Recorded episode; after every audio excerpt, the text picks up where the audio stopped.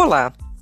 Hoje eu gostaria de fazer algumas reflexões sobre uma modalidade do ideal na nossa época que está ligado ao rendimento, aos sujeitos que têm que mostrar rendimento, a, a excelência, o máximo, o topo, que já sabemos que é inalcançável, mas os sujeitos estão instados a provar-se a si mesmos todo o tempo, para si, para outros, provar que pode, subir no pódio, como uma sociedade de alto rendimento. E nisso eu estou fazendo o um paralelo com os esportistas, né?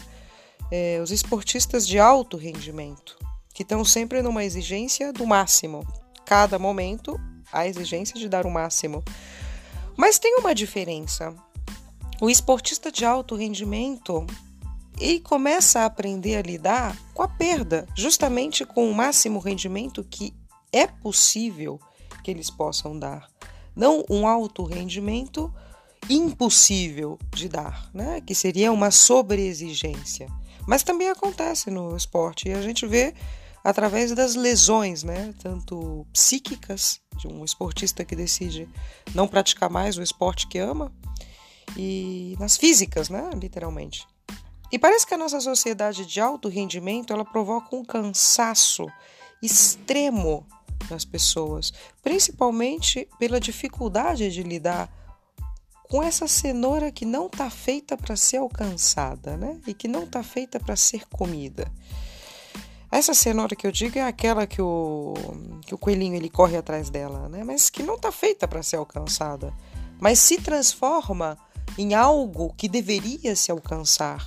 Nisso, nós na psicanálise chamamos o ideal. O ideal, ele sempre tem uma distância respeito não só a, a, a, realidade, né? A realidade ela nunca vai conformar o ideal, principalmente quando esse ideal é de máximo rendimento, porque esse rendimento máximo não tem topo, é infinito.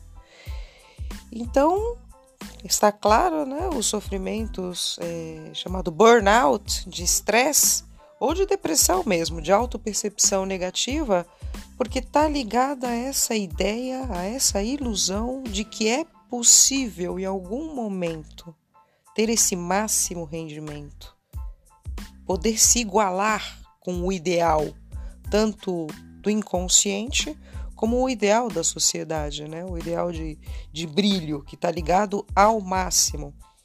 Chamamos o superego, né? o, o responsável por, por, por essa faceta né? lamentável do psiquismo, que é onde o sujeito necessita estar sempre à prova, sujeitos à prova, alto rendimento. Fica para a próxima.